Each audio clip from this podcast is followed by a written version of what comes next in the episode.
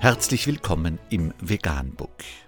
Wir liefern aktuelle Informationen und Beiträge zu den Themen Veganismus, Tier- und Menschenrechte, Klima- und Umweltschutz.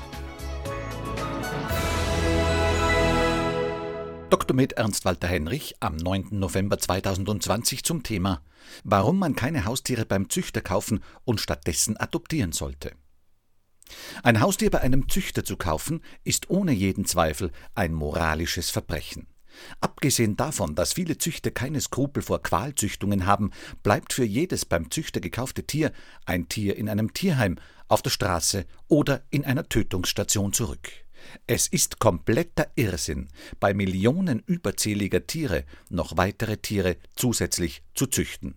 Wer sich an diesem Irrsinn beteiligt, ist intellektuell, weil er es nicht kapiert, oder moralisch, weil es ihm egal ist, auf dem Tiefpunkt angekommen. Vegan, die gesündeste Ernährung und ihre Auswirkungen auf Klima und Umwelt, Tier- und Menschenrechte.